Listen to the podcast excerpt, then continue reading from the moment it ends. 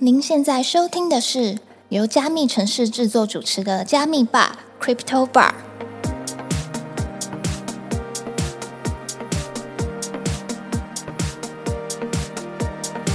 嗨，我是今天的 bartender Ronnie。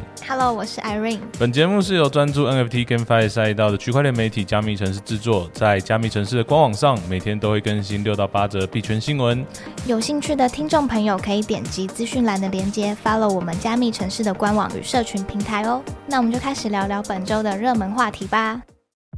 哇哦，Irene，好久不见了，好久不见，明天会放假吗？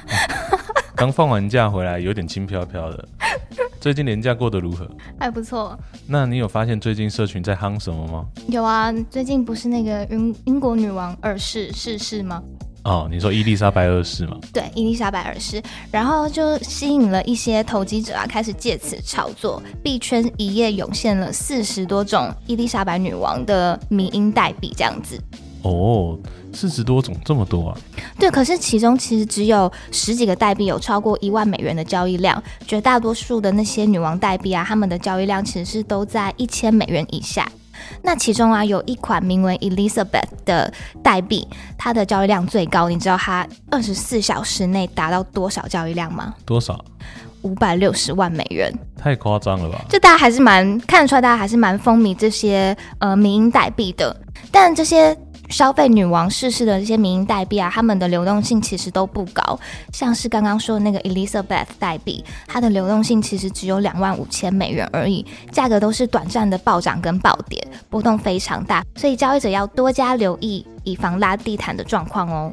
这种我们通常都叫做土狗啊，就是单纯的大家有一个话题炒一波，然后就看谁先把谁给埋掉这样子。对，而且啊，在另外一方面，OpenSea 上也出现了名为 RIP Queen Elizabeth 二世的 NFT 系列。是，这些系列是在女王辞世后数小时内就创建，有没有很厉害？我觉得他们早就很看准商机，有没有？早就准备好了。对，那其实这个项目现在有五百七十九个 NFT，目前的交易量仅有零点四九颗以太。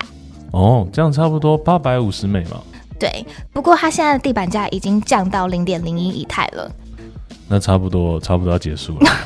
对啊，因为蛮多人其实对加密货币领域的投机者消费英国女王逝世的现象其实是嗤之以鼻的，而且在推特上也蛮多用户会发一些图文来讽刺这种现象，这是我最近看到的。这的确是蛮常见的，因为这些投机分子他们只要找到机会就可以炒一波。像最近比较夯的是什么东西，他们就会直接把它做成图或 remix 一下，然后就把它炒一波。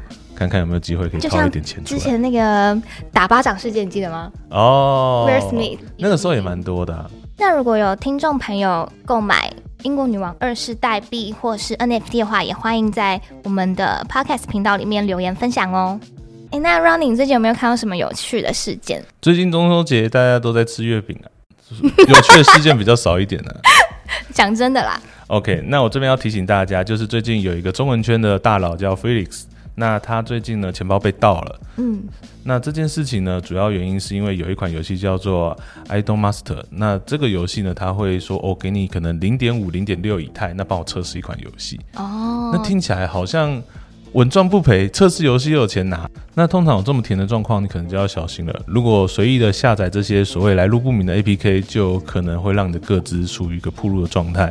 那这位大佬呢，当初呢也是把他的电脑借给其他人去做操作，所以有导致这个状况发生。所以我觉得这边有分两个部分要提醒大家：第一个，跟自己加密货币有关的东西不要随便出借；那第二个呢，就是如果有来路不明的给你钱让你玩游戏，那大家一定要特别小心。哇，这手法其实很新哎。其实的来说，其实这个手法它主要都会聚集在一些所谓的大佬或 KOL，因为这些 KOL 他们会有钱是不是？除了有钱之外，主要是因为他们平常会跟很多人寻求合作嘛。那有时候可能呃跟项目方聊的时候，他有时候不会只对一个，他会多跟很多个聊。嗯，那有时候一聊多的时候呢，他们就会忽略掉治安的部分，所以会导致这个问题发生。那这边还是要提醒大家，就是突然有个人密你跟你讲说，哦，我这边有一款游戏想要请你测试看看，然后给你一笔钱，这种行为其实是要非常提防的。嗯，如果是一个正常的 GameFi，那它已经是可以玩的 GameFi，通常要么呢你是可以在网页上就可以玩，要么应该是要到 Google Play 或是 Apple Store 可以玩。它如果直接丢包给你的话，又不是 APK，那我建议你可能要小心一点。就是其实一样的道理啊，任何连接都不要随意的点开，对不对？没错，因为在币圈这个状态还是有非常多的诈骗。嗯，好，那在今天的新闻开始之前呢，我要先刊物一下。我们之前呢有听众跟我反映说，我们在讲 CC 零的时候有一些错误的表达，那我们这边要稍微纠正一下。CC 零它本身呢是 Everybody，就是所有人都可以使用你的肖像权的，所以这部分的话只有月鸟，也就是 Member 有这样子的状况。那在 BAYC 的部分呢，它其实是持有者才有办法去使用它肖像权，是不属于 CC 零的范围的。那我们之前呢在讲的时候，可能把它混在一起了，那这边要跟大家做一个纠正。OK，哇，那听众很用心哎，谢谢这位听众，真的谢谢这位听众。好，我们来看一下 NFT 最近有什么有趣的新闻吧。有什么？你跟我们分享一下。阿瑞，你还记得我们之前采访 S 姐的时候呢？其实有特别讲到 D Guts 吗？有。Y 零零 TS 呢？它其实近期呢 NFT 终于发售，而且它一发售呢就攻占了交易量的排行榜。厉害厉害。他们的开发商宣布呢，已经在种子轮融资了七百万美金，而这个延伸项目 Y 零零 TS 它的地板价也一度突破了一百四十五 Solana，哇，很高哎，登上了当日交易的榜首。这边要稍微帮大家换算一下，一百四十五 Solana 配合现在的币价，一 Solana 是三十八 U，那它大概就是五千五美金左右。厉害厉害厉害，五千五。对，如果你是一本位的话，它大概是三点二颗以太。嗯。哇，这个价格是非常惊人的。哎，那在获得融资之后啊，官方有什么规划吗？官方是表示呢，他们拿到这笔资金之后，他们其实要用来建构他们的 DUST 的生态系，而且他们具体的一些细节呢，会在近期的 ANA 上面公布。那这边讲到 DUST，看到 UST 就知道它跟美金是有一点关系的，对吧？对。那最初呢是在 D God 跟 Dead Gods 的持有者的奖励，那并且它是可以唯一用来铸造 Y 零零 TS 的代币。哇，那 Y 零零 TS 是不是跟前阵子很火那个 DGAS 双双都登榜了？没错，作为他们呃关系的一些系列呢，他们两者呢近期的交易量都非常惊人，他们都有超过二十万以上的 Solana 交易量，而作为母品牌的 DGAS 也紧随其后，成为单日的交易量亚军。那据说那个 Y 零零 TS 啊，申请白名单的方式很特别，是跳过公开发售，用奖学金制度申请的。我们这次 Y 零零 TS 呢，当初呃 S 九帮我们介绍，我们这边再简单的去做一下说明。你如果是 Dead God 的持有者的话呢，你会有一万个名额可以去获得，那剩下三千五百个名额呢，则是可以透过申请的方式来获得。那申请的时候，你可能要去说明一下你自己本身对于这个社区有什么样的。贡献，举例来说，你可能是一个建设者，那你也可能是一个 founder，或是说你可能是一个资源制造者，这些都是。那他们会去审核一下你的资格之后呢，提供你这个铸造的资格。嗯，那看来这样 D Guts 跟 Y 零零 TS 是不是让 Solana NFT 起死回生了？没错，呃，我觉得严格来说，起死回生这个词可能有点严重了。那它可能会更像是重新获得了大众的关注。如果说大家最近有在看 Open Sea 的话，会发现，哎，其实前二十慢慢有一些 Solana 的呃一些项目都会慢慢冒出头来。这部分也是因为 Y 零零 TS 它的带领整体的 Solana 的崛起。那呃 Solana 它的 NFT 铸造量也在近期不断的攀升。截至九月七号，整体的铸造量体已经飙到了三十一万。那跟之前的三万九相比的话，其实有非常非常大的一个要进。那随着这些铸造量提升，Solana 交易量其实有慢慢的往上提升哦。截至九月六号，它其实整体的市场交易量已经达到了一千一百五十万美金，这是自今年五月以来最高交易量。今年五月以来，没错，你就知道 Solana 躺平多久。很平哎，哎，那你会不会想参与铸造那个 Y 零零 TS？还是其实你有？其实上次听 S 姐这样讲，真的是蛮吸引人的。但是因为当时呃，我对 Solana 本身没什么热情啊，对，所以可能就错过了，蛮可惜的。你别问我，我没有。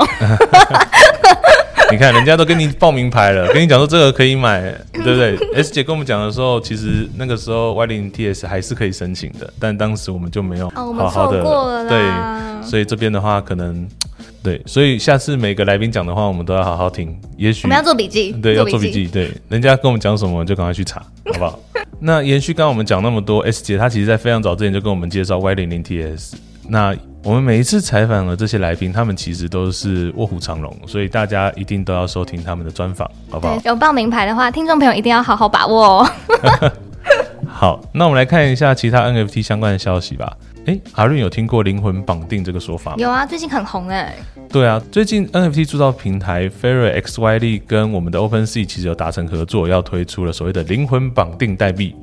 那这个代币呢，它本身呢是不能交易、不能出售，只是作为你有曾经拥有它的证明而已。那说到 OpenSea 这边的灵魂绑定之外，阿伦有听过币安这边也推出了一个 BAB 吗？当然知道。对，那这个 BNB 呢，其实是也是币安推出的灵魂绑定代币。那现在有非常多的一些 NFT 项目方也针对这个 BAB 有推出了一些相关的空投，所以大家请一定要上币安确认一下有没有领取到这个 BAB 哦。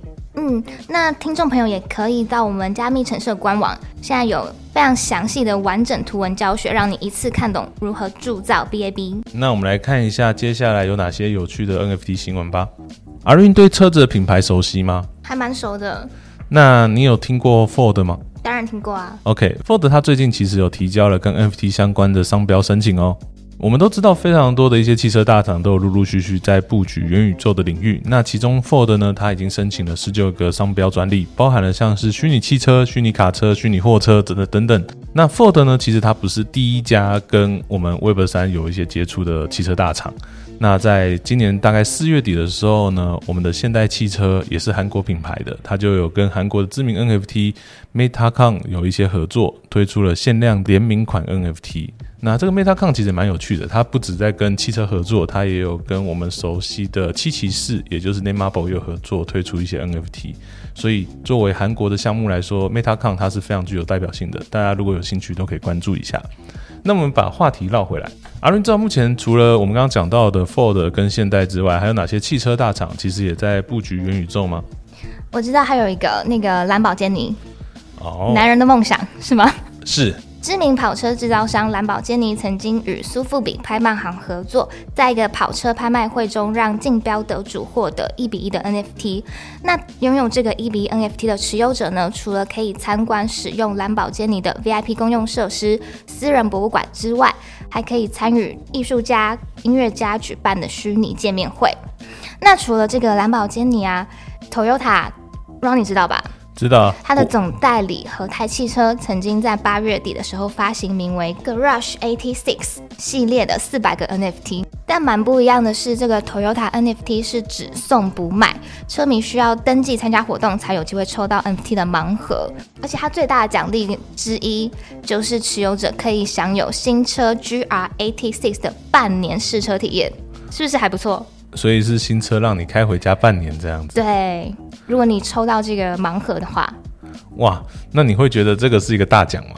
我会，我不需要买车，然后我也不用就是付保险啊、养车啊，想很远。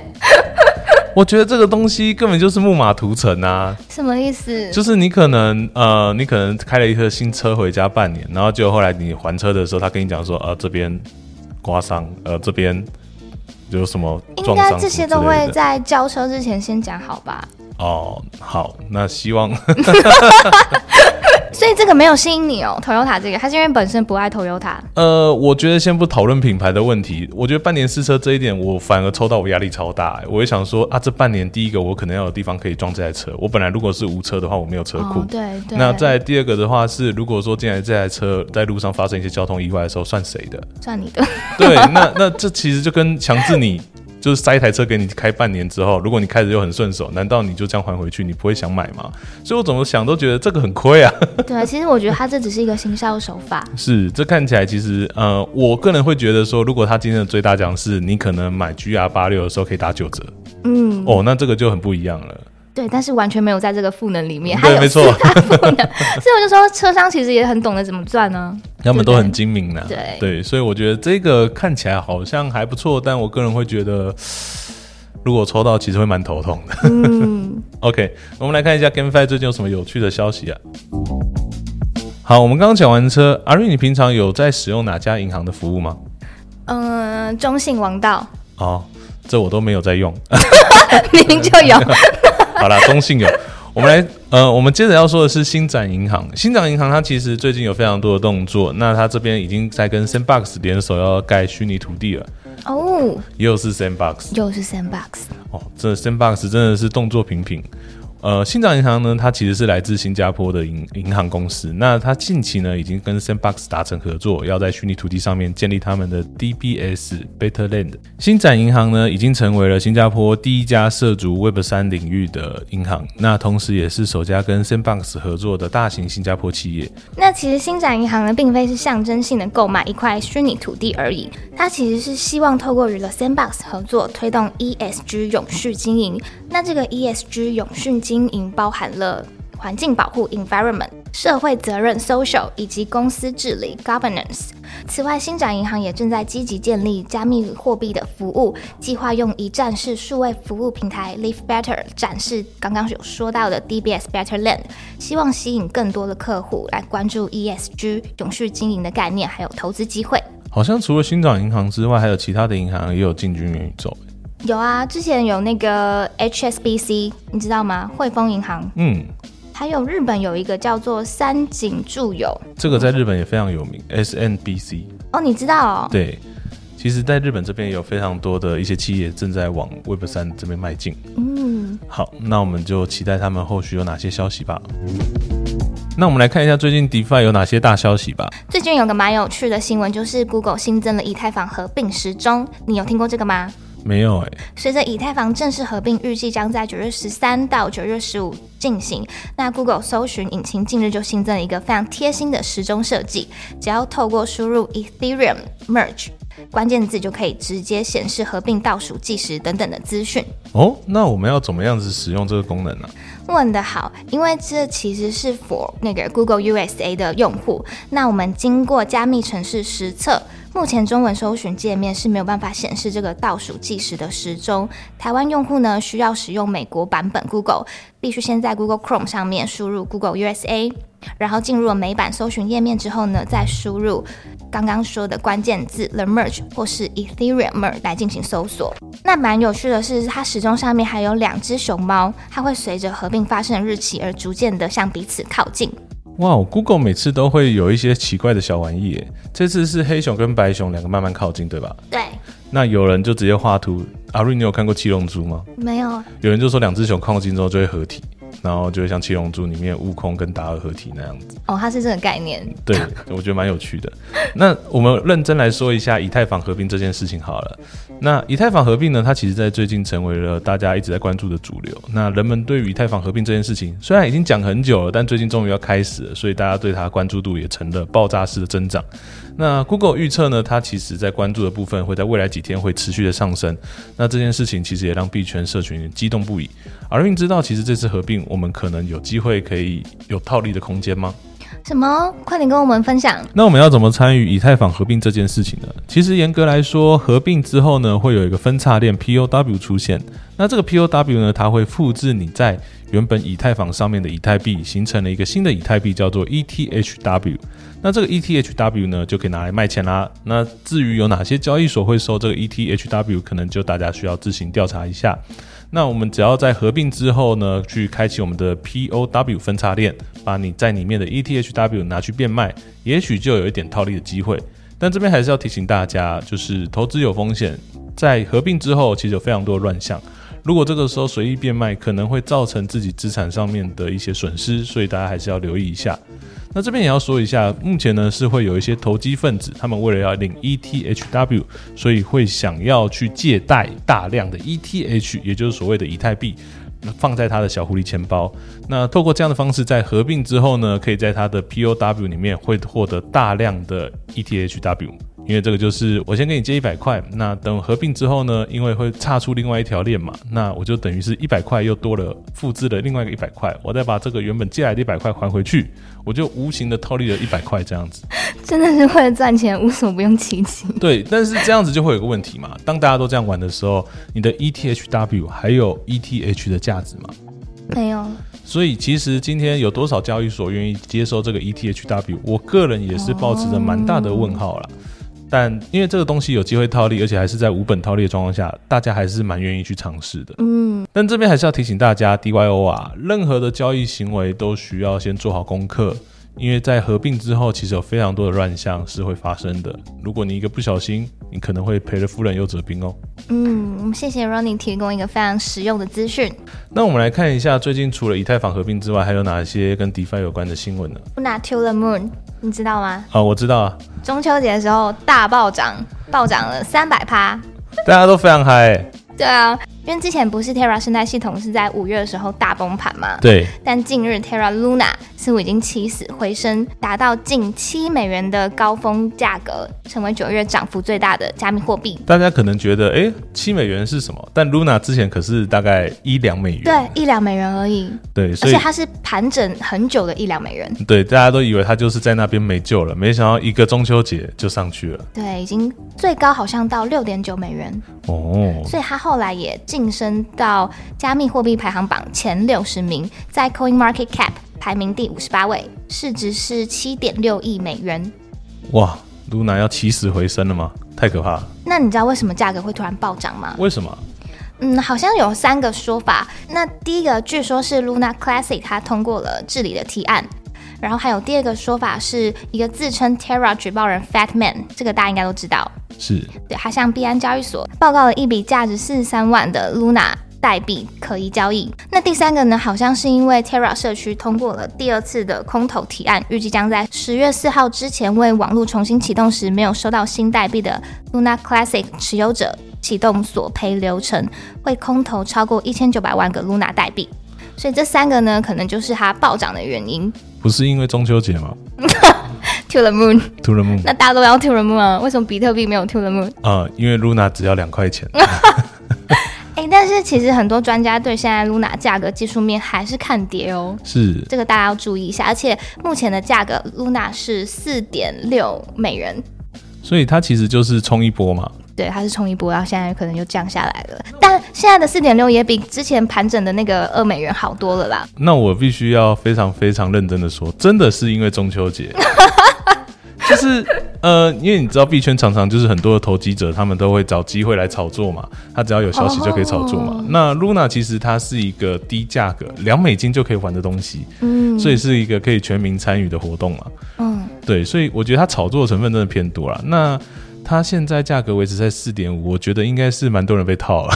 对，我也觉得。所以这部分的话，大家以后在做这些操作的时候，可能还是要注意一下，有些风险可能还是要自己评估，不要看到大家都哎两三百趴就冲进去，好不好？那你就送头了。好的，今天的节目就到这边。如果你喜欢今天的节目，记得按追踪、分享给你的好友，并且在 Apple Podcasts 跟 Spotify 给我们五星好评哦。如果对今天谈到的话题有什么想法，欢迎到评论区留言。我们下周见，拜拜。